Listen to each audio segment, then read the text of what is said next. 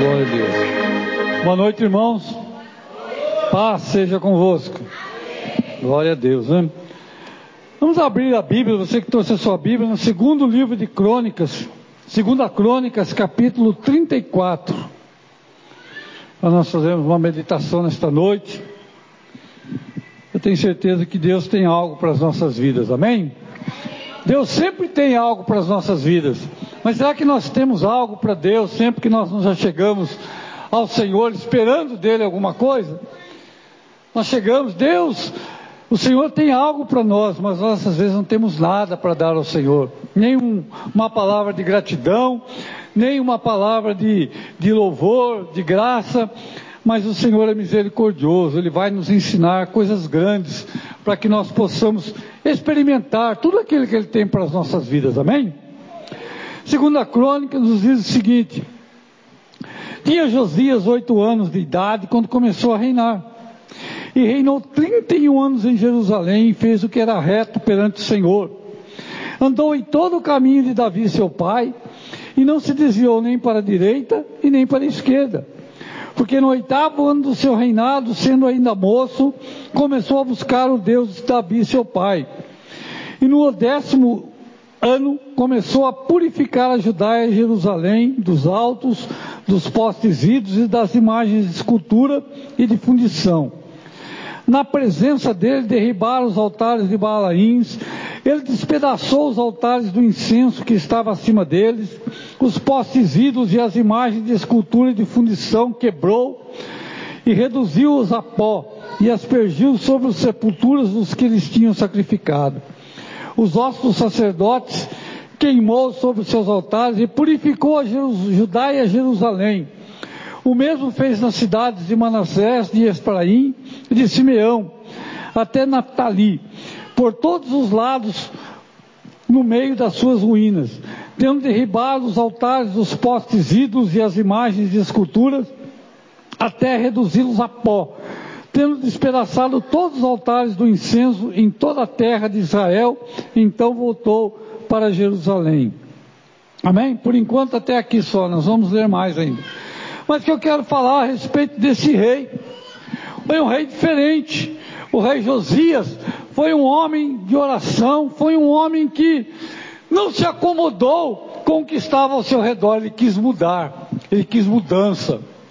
O avô dele foi o rei mais perverso que teve em Judá, Manassés. Esse homem fez de tudo que se possa imaginar. Por causa dele, embora ele tenha se arrependido no final da vida dele, por causa dele, Deus havia determinado que Israel, que Judá, ia para o cativeiro. Tanto é a sua maldade. O pai de Josias também foi um rei muito mau, Amon.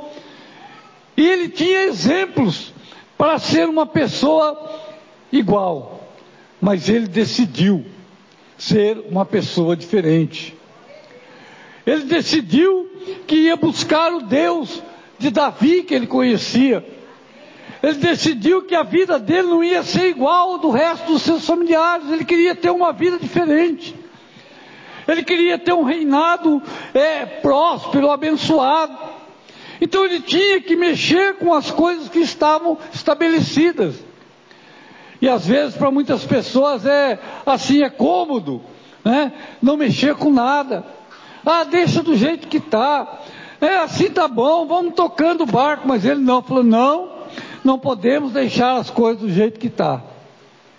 Assim é a nossa vida, nós não podemos deixar as coisas do jeito que estão na nossa vida, nós temos sempre que procurar melhorar, sempre que procurar derrubar altares que às vezes nós vamos construindo dentro da nossa vida, que às vezes sem perceber vão nos afastando do Senhor. Atitudes que tomamos, lugares por onde andamos, coisas que fazemos, que vemos, coisas que nós desejamos, pensamos, cobiçamos, às vezes precisam ser derrubadas da nossa vida, reduzida a pó, para que nós possamos experimentar o novo de Deus nas nossas vidas. E Josias, ele não queria ser igual aos que foram antes dele, ele queria fazer a diferença. Ele queria que a vida dele fosse realmente é, agradável diante de Deus. E às vezes não é fácil mexer com o que está quieto. Às vezes não é fácil cutucar, né? Aquela ferida que está cicatrizando muitas vezes. Mas ele resolveu limpar. Ele resolveu agir. Ele resolveu arrebentar com tudo que estava errado em Jerusalém. Ele começou a quebrar, começou a destruir os ídolos, as imagens, começou realmente a, a purificar a cidade. É assim que nós temos que agir na nossa vida, na nossa casa. Começar a purificar. Tem que ser dentro de nós primeiro, para que a gente possa fazer a diferença para os outros. Nós temos que nos posicionar para que a gente possa realmente ser um instrumento nas mãos de Deus para que Deus possa nos usar para abençoar outras pessoas. E ele começou a trabalhar, começou a, a purificar, e às vezes a purificação dá trabalho. Às vezes nós não queremos cortar na própria carne, né? Porque, ah, eu gosto disso. Ah, ah isso aí eu gosto, eu, é bom. Muitas vezes o bom nos impede de alcançar o melhor que Deus tem para nós. Às vezes aquilo que é agradável para nós impede nós, impede-nos de recebermos aquilo que é agradável que o Senhor tem para nós. Como diz Paulo lá em Romanos, né, capítulo 12, verso 1, que fala que nós devemos nos purificar para que possamos experimentar o bom e o agradável de Deus para as nossas vidas. E às vezes as pessoas não querem abrir mão, nós não queremos renunciar, nós não queremos abrir mão de coisas que nos agradam, que nós gostamos, ah, não tem nada a ver. Mas irmãos, muitas vezes nós precisamos abrir mão daquilo que é bom para que possamos realmente alcançar o melhor que Deus tem para nós. Nós precisamos agir. E Josias começou a mexer. Às vezes a gente fazendo uma leitura superficial, a gente imagina que foi tudo fácil, ele chegou, foi quebrando, arrebentando, ele não encontrou oposição, ele não encontrou gente que tentava destruí-lo, que tentava impedi-lo, né? porque a gente lendo aqui fala, foi fácil, ele chegou, foi quebrando, ficou tudo bem. Não, houve oposição. A Bíblia não registra, mas com certeza houve oposição, houve pessoas que amaldiçoaram ele, que desejaram a sua morte, que tramaram contra ele, que tentaram impedi-lo de fazer, mas ele foi firme e determinado e fez o que tinha que fazer, porque Deus era com ele. Às vezes nós pensamos que vai ser fácil, não vai.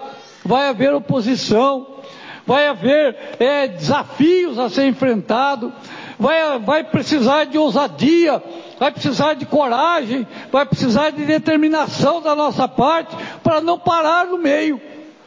Porque muitos começam a fazer, mas depois param. Começam é, com aquele ânimo, com aquela vontade, mas aí começa a encontrar oposição, começa a encontrar dificuldade, começa a vir o desânimo e para. Mas Josias não. Ele estava determinado, ele se posicionou e disse: Eu vou até o fim e não parou. É isso que Deus espera de nós.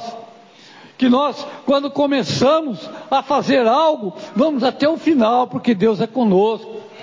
Não te desanime, vocês vai firme, Josué. Não desanime, não desampare, não, vou te desamparar. Ser forte, corajoso, faz a obra, porque eu vou estar com você. É isso que Deus espera de nós. Sede firmes, constantes, sempre abundantes na obra do Senhor, porque o trabalho no Senhor que nós fazemos para o Senhor não é vão. O Senhor tem algo para nossas vidas. Não podemos parar. Às vezes a gente começa um trabalho, um, um, ali um período de, de buscar a Deus e começa, vou buscar, eu quero, eu quero sentir a presença, eu quero ter experiência nova com Deus, eu quero, eu quero conhecer mais de Deus e começa um dia, dois dias, três dias, aí depois, daqui uma semana já não tem mais nada, já acabou. Acabou aquele entusiasmo, aquele ânimo, acabou aquela vontade Aí, aí a gente fica na mesma coisa. E aí começa a vir as outras dificuldades, a gente retoma de novo e para de novo, e fica aquela. e não sai do lugar. É igual um carro quando está na lama, né? Aperta, aperta, mas não sai. Roda, roda, roda, roda, não sai dali. Precisa pôr uma corrente, alguém guinchar. nós precisamos é, ser firmes naquilo que nós realmente queremos buscar do Senhor. Josias, ele começou a fazer algo ali. E foi anos, e foi anos, não foi um dia, não foi uma semana, não foi dois minutos, tempo que deu a leitura. Foi anos de, de luta, de batalha, de dificuldade, enfrentando a resistência das pessoas. Mas o interessante é que ele começou a, a reconstituir, reconstruir a, o templo do Senhor o templo que estava contaminado, que o seu avô, seu pai colocaram lá dentro ídolos, colocaram lá dentro é, estátuas de fundição, colocaram lá estátua de Baal. Ele começou a purificar a casa do Senhor. E diz a palavra de Deus aqui no versículo 20, olha só, 14, melhor dizendo, quando se tirava o dinheiro, aqui estava falando do dinheiro que ele estava investindo ali, para reconstruir, para ali é, fazer com que a casa, o templo do Senhor fosse novamente santificado. O sacerdote achou o livro da lei, dado por intermédio de Moisés. Então disse Uquias ao escrivão Safã: Achei o livro da lei na casa do Senhor. E Uquias entregou o livro a Safã, então Safã levou o livro ao rei e deu relatório dizendo: tudo quanto se encomendou a teus servos, eles os fazem. Contaram o dinheiro que se achou na casa do Senhor e o entregaram nas mãos dos que dirigem a obra e dos que a executam. Relatou mais o escrivão ao rei, dizendo: Sacerdote Uquias me entregou um livro. E Safã leu nele diante do rei. Tendo o rei ouvido as palavras da lei, rasgou as suas vestes e ordenou Euquias e a Icão filho de Safã e Abidom, filho de Milca, e ao escrivão e a Asaías, servo do rei, dizendo: Ide, consultai ao Senhor, consultai ao Senhor por mim e pelos restantes de Israel e Judá, acerca das palavras desse livro, porque se achou nele. Grande é o furor do, grande é o furor do Senhor que se derramou sobre nós, porquanto os nossos pais não guardaram as palavras do Senhor para fazerem tudo quanto está escrito nesse livro. Olha só, eles estavam é, edificando a casa do Senhor, e mas a palavra de Deus está, não era não era viva, a palavra de Deus não estava é, ali sendo semeada, sendo pregada, estava oculta. Havia muitas pessoas trabalhando, havia muitas pessoas é, agindo dentro do, do templo do Senhor, mas não conheciam a palavra de Deus. Trabalhavam, lutavam, estavam lá sendo fiéis, reconstruindo, mas a palavra de Deus estava escondida nas suas vidas. E quando o sacerdote, nem o sacerdote ali não conhecia, ele entregou o livro da lei, e nós é, podemos notar algo que Deus falou no meu coração a respeito dessa, dessa passagem aqui que quando o rei, ele ouviu, ele escutou, alguém leu, alguém falou da palavra de Deus para ele, ele teve uma reação assim, é, muito forte. Ele teve uma, uma, uma reação na sua vida, dizendo que a palavra de Deus fez efeito na vida dele. Nós estamos assim um pouco frios na fé quando a palavra de Deus não faz efeito mais na nossa vida. A gente pode ouvir alguém pregar, alguém falar, alguém ler, mas para nós não faz diferença nenhuma. A gente ouve, mas ela não penetra mais na nossa vida, no nosso coração, ela não arde mais. Ela não, não, não faz com que nós venhamos a nos posicionar. Quantas pessoas ouvem mensagens, ouvem palavra, ouvem isso, ouvem ler, até mesmo ler, mas a palavra não penetra no coração. É a semente que cai na beira do caminho, é a semente que cai no mato, no espinheiro, mas a palavra de Deus não faz mais efeito. Irmãos, quando nós estamos nesse ponto que nós não ligamos mais para a palavra de Deus, se vai ter pregação, se não vai ter, ou se está demorando, se não está, ou se é isso, ou se é aquilo, quando nós desprezamos a palavra de Deus, quando nós não sentimos fome da palavra de Deus, tem algo muito errado na nossa vida. Quando Josias ouviu alguém ler aquela palavra, ele temeu. A palavra bateu na alma dele, no coração dele. Ele disse: Senhor, meu Deus, nós pecamos contra o Senhor. A palavra de Deus vem para isso, para nos repreender. Diz lá que ela é uma espada de dois gumes, que ela é útil para repreender, para ensinar, para exortar, para que nós possamos aperfeiçoar nossa vida no temor ao Senhor. E a palavra, quando foi lida na presença dele, ele temeu, ele teve temor da palavra do Senhor. E ele disse: Meu Deus, que o Senhor possa ter misericórdia, vamos consertar a nossa vida. Ele rasgou as suas vestes, as vestes dele não eram qualquer vestes, vestes de rei é diferente. Muitas vezes nós temos que rasgar também o nosso coração, a nossa alma, se arrepender diante do Senhor, para que nós possamos realmente alcançar a misericórdia do Senhor na nossa vida. Ele rasgou, ele temeu, a palavra de Deus teve um efeito na vida dele, que a palavra do Senhor possa ter efeito na nossa vida também que ela possa ser aquela palavra que Davi falou, né? não sei se foi Davi, mas o Salmo 119, né? Que o salmista fala: Escondi as tuas palavras no meu coração para não pecar contra ti. Ou então lá também ele diz, né? Lâmpada para os meus pés é a sua palavra e luz para os meus caminhos.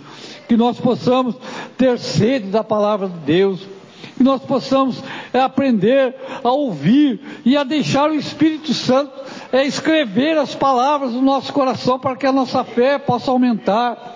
Que a fé vem pelo ouvir, ouvir a palavra de Deus, não é só ouvir, mas ouvir e receber, e obedecer, e ter prazer, e se alimentar, e absorver a palavra do Senhor quando ela é pregada nas nossas vidas, quando ela é anunciada, que nós possamos estar com o nosso coração aberto para que a nossa fé possa crescer. Josias era um, um rei que estava disposto a trabalhar, estava trabalhando, estava edificando, estava purificando a cidade, purificando o país, que estava ali lutando para restabelecer de novo a adoração ao Senhor naquele lugar. E assim que Deus espera que nós venhamos a restabelecer a nossa vida, para que seja um altar de adoração ao Senhor, para que Ele possa trabalhar, agir e abençoar as nossas vidas, para que nós possamos ser instrumentos, para que quando a palavra dele for falada, o Espírito Santo falar ao nosso coração, nós sejamos prontos para ouvir, prontos para obedecer, prontos para nos submetermos a ela. Josias disse: Nós precisamos fazer alguma coisa. Nós precisamos resolver isso, porque estamos desobedecendo, estamos debaixo da ira do Senhor, porque não só nós, mas os nossos pais, os nossos antepassados também desobedeceram, é, provocaram o Senhor, não, não atentaram, não foram fiéis ao Senhor, há uma grande ira do Senhor. Deus, Ele nos ama, mas Ele quer a nossa obediência. Deus não quer o nosso dinheiro, o nosso carro, a nossa casa, Ele quer o nosso coração, a nossa alma. Porque se Ele nos tiver, nós vamos aprender a saber que tudo é dele, tudo pertence a Ele. E Josias então falou: tem, vamos consultar ao Senhor, vamos buscar a Deus, para ver se ainda há esperança para nós para ver se ainda tem chance, se ainda há salvação para nós, se ainda tem tempo para nós. Será que ainda tem, temos alguma chance de, de sermos abençoados, não sermos consumidos? Foi esse mais ou menos a palavra, o pensamento dele. É isso que nós temos, nós estamos debaixo da misericórdia do Senhor. Elas são as causas, a causa de nós não sermos consumidos. Porque grande é a sua fidelidade, não é isso? Ainda há chance para nós, ainda há tempo para nós, ainda há oportunidade para nós, enquanto estamos respirando, enquanto estamos é, com o nosso coração batendo, ainda há chance, ainda há tempo de nós restaurarmos a nossa vida, de nós levantarmos, purificarmos o templo da nossa alma, para que a adoração ao Senhor ela seja verdadeira dentro do nosso coração. É o que Deus procura né, que Jesus falou, a samaritana, Deus procura verdadeiros adoradores. Deus não está procurando pregador, pastor, Deus está procurando adoradores. Deus procura adoradores que o adorem em espírito e em verdade. É isso que Deus está procurando, que o nosso coração seja um altar de adoração. E enquanto estivermos respirando, enquanto estamos vivos, ainda há esperança para nós ainda há, ainda há oportunidade de nós crescermos, de nós avançarmos, de nós realmente é, sermos aí lembrados, né, como instrumentos nas mãos do Senhor. Josias, ele falou: será que ainda há chance? Será que ainda tem oportunidade? Será que, será que Deus ainda vai nos ouvir? Depois de tudo que nós fizemos, será que Deus vai ouvir a nossa oração? Será que Ele vai ainda nos abençoar? Às vezes tem pessoas que se sentem assim tão, tão derrotadas, tão fracassadas, que elas se sentem assim, ah, Deus não vai mais me ouvir. Deus não vai mais estender as mãos para mim. Deus não vai mais é, olhar para mim porque eu não presto, né? O diabo ele, ele procura levar as pessoas a um estado assim de, de derrota, de fracasso completo, que deixa as pessoas assim sem ânimo, até mesmo para dizer Senhor, né, me perdoa, Senhor, me socorre, né? E as pessoas vão ficando ali deprimidas, se sentindo ali é, sem esperança nenhuma. Mas a palavra de Deus fala que enquanto, né, é um ditado no mundo, enquanto a vida é esperança, enquanto nós estamos com o nosso coração batendo, o Senhor ainda pode fazer algo na nossa vida, na nossa casa, na nossa família. Ainda há sim, Deus, Ele ainda está com as suas mãos estendidas. Buscar o Senhor enquanto se pode achar, nós podemos achar o Senhor ainda. E o Senhor quer ser achado de nós e Josias, será que ainda há chance? Será que Deus, Ele não está com raiva de nós? Será que Deus não está tão irado que, que Ele não quer nem saber da gente? Às vezes o diabo fala, você pecou, você pecou, Deus não quer saber de você não, não vai te ouvir, não precisa nem orar, não precisa nem, nem, nem, nem, nem buscar a Deus, porque você está fora, você realmente já destruiu, você está tá perdido. Mas o único perdido, o único condenado, com certeza, é Satanás. Ele não tem salvação. Para ele não tem jeito. Para ele já está decretado, né? Para ele já foi preparado o lago de fogo, preparado para o diabo e seus anjos. Ele não tem esperança, ele não tem conserto, ele não tem salvação. Mas nós ainda temos ainda.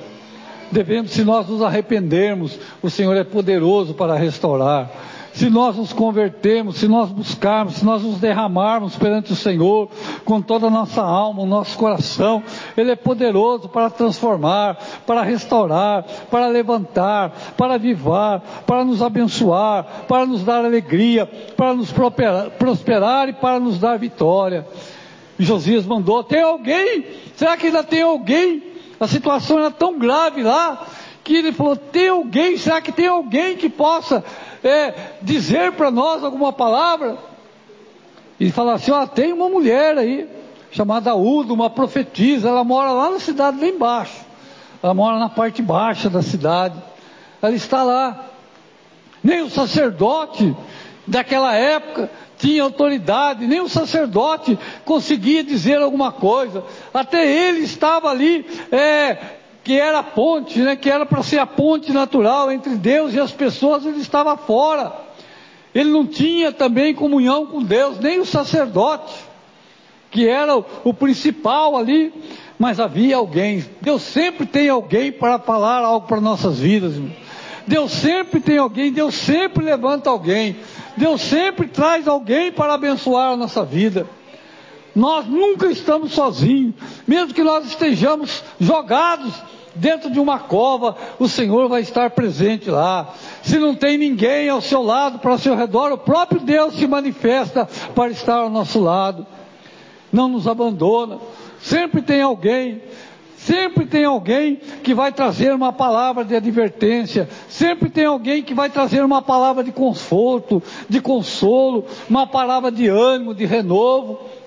Deus sempre prepara alguém para nos abençoar quando o nosso coração tem sede de ouvir algo do Senhor quando nós estamos realmente precisando de algo e dizemos, Senhor, eu preciso, quando o nosso coração está tá realmente quebrantado diante do Senhor, o Senhor não nos deixa sem resposta, o Senhor não nos deixa abandonados sozinhos. Ele sempre tem alguém que vai falar algo, que vai trazer algo para confortar o nosso coração, para alegrar a nossa vida, para nos animar, para nos empurrar para frente. E havia essa mulher, uma profetisa, Uda, talvez uma pessoa que ficava lá, né, jogada para os cantos, que ninguém dava valor, mas ela era a boca do Senhor naquele lugar. Que vergonha, né? O próprio sacerdote não era mais a boca do Senhor naquele lugar.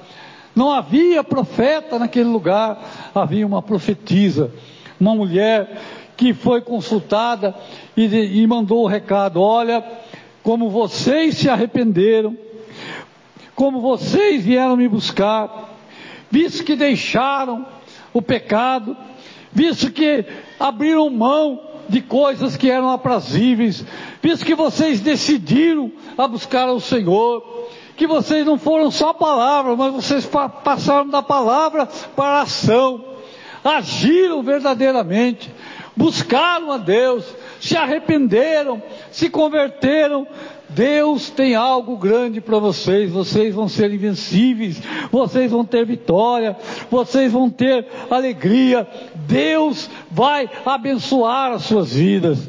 E diz a palavra de Deus que Josias ficou tão grato, que ele preparou uma Páscoa que nunca, desde o tempo do profeta Samuel, ninguém havia celebrado uma Páscoa tão poderosa, tão abençoada como o rei Josias celebrou.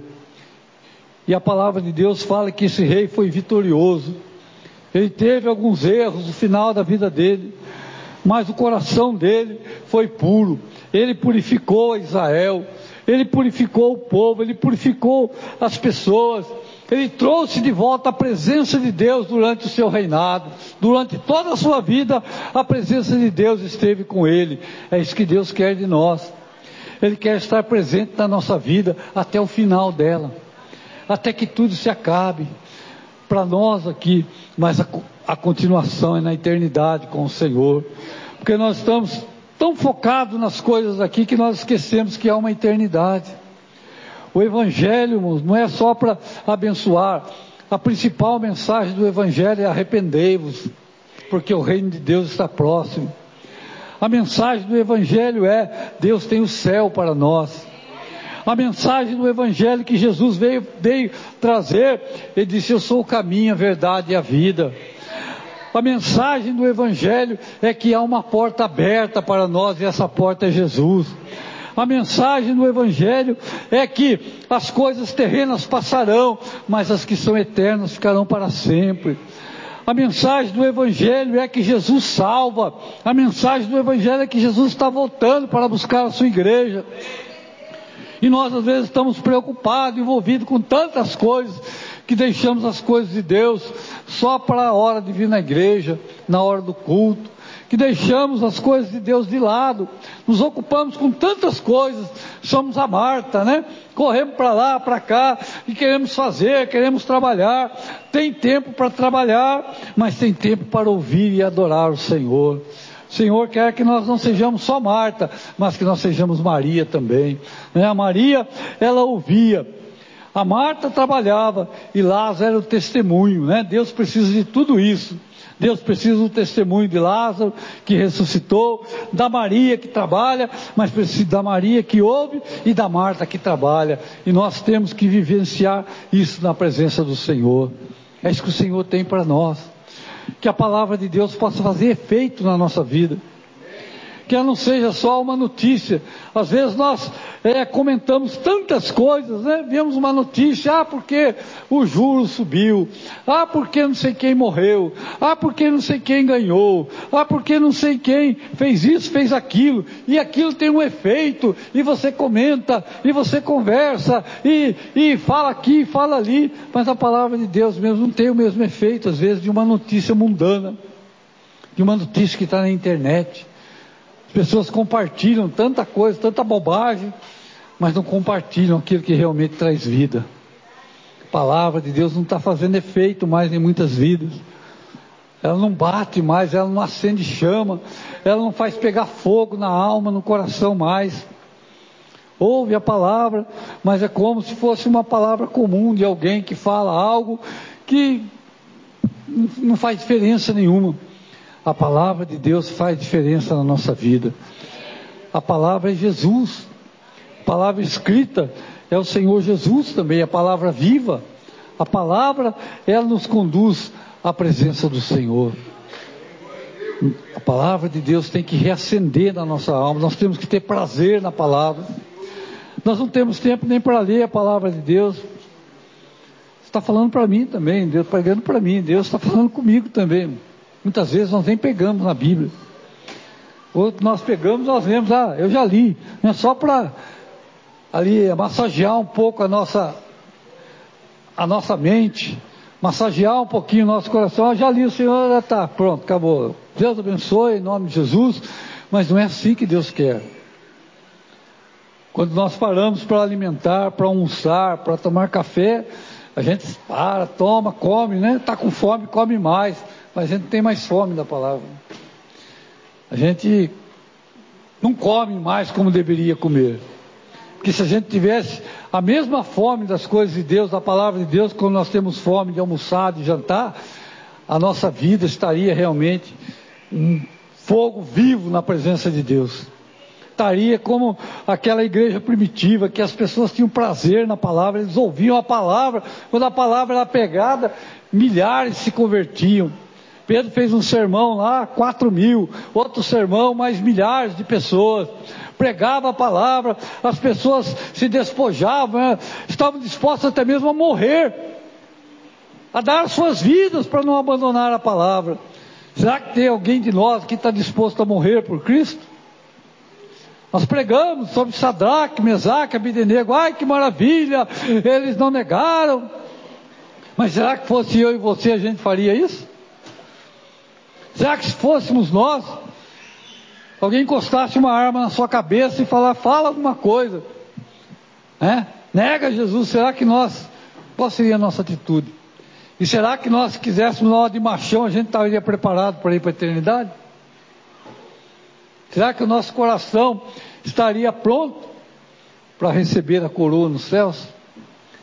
Por isso que a palavra de Deus tem que estar viva na nossa alma, tem que estar viva no nosso coração, para que nós possamos realmente estar preparados. Preparados para o que der e vier, né? Como diz aí no mundo. Preparado para a luta, preparado para a volta de Jesus, preparado para viver o Evangelho, para vivenciar aquilo que Deus tem para nós. Palavra de Deus tem que fazer efeito na nossa vida. E ela só vai fazer efeito na nossa vida quando nós começarmos a alimentarmos dela com vontade, quando nós começarmos a mergulhar nela, para buscar dela aquilo que vai alimentar a nossa alma, que vai nos fazer chegar mais perto do Senhor. Que nós podemos estar trabalhando, fazendo isso na igreja, é quebrando, é destruindo altares, mas a palavra de Deus tem que estar viva na nossa alma para que a gente possa ouvir a voz de Deus, para que Deus realmente possa fazer aquilo que Ele tem para fazer na nossa vida. Amém? Que Deus possa abençoar a minha vida e a sua, nossa vida nessa noite, e que possamos ser libertados da apatia, da fraqueza, do medo, do desânimo, da indiferença, porque hoje há uma indiferença no meio do povo de Deus. Pregar, não pregar, orar, não orar, tanto faz como tanto fez, não é assim. O que está em, em, em jogo não é a nossa vida aqui, é a nossa salvação, é a nossa alma, é a vida eterna. O que está em jogo aqui não são coisas materiais. O que está aqui sendo é assim batalhado, a nossa batalha não é só para conseguir coisas aqui, é bênçãos materiais, mas é para ir para o céu, amém? Isso que é mais importante. Tudo que você conseguir aqui, milhões, bilhões, carro, casa, navio, submarino, bomba, nave espacial, tudo que você conseguir aqui vai ficar. Mas o que vai chegar no céu é a sua alma diante do Senhor, amém? Como Jesus contou aquela, aquela história daquele rico, né? Ele construiu celeiros, derrubou, ele não era desonesto, não era ladrão, era um trabalhador. Trabalhava, trabalhava, trabalhava, mas infelizmente a fé dele estava nas coisas que ele tinha. Morreu, deixou tudo, tudo para trás e foi se apresentar diante do Senhor, o que tinha preparado. As coisas são fáceis para nós. Eu digo fácil porque Jesus já fez tudo o que tinha que fazer. Você não precisa carregar a cruz, né? Como as pessoas fazem na Dutra aí, em outubro, né? Carrega uma cruz até. Não, não precisa, Jesus já carregou. Você não precisa subir escada de joelho. Todo sacrifício já foi feito. É de graça. Diz aquele, o banquete, a mesa já foi preparada. Está tudo ali. Você vai se você quiser. É uma, é uma decisão pessoal. Amém? Deus quer fazer algo novo na nossa vida. Deus quer reacender o amor pela Sua palavra, o amor pela Sua palavra, o amor pela Sua palavra que possa arder no nosso coração, a palavra viva que é Jesus. Amém?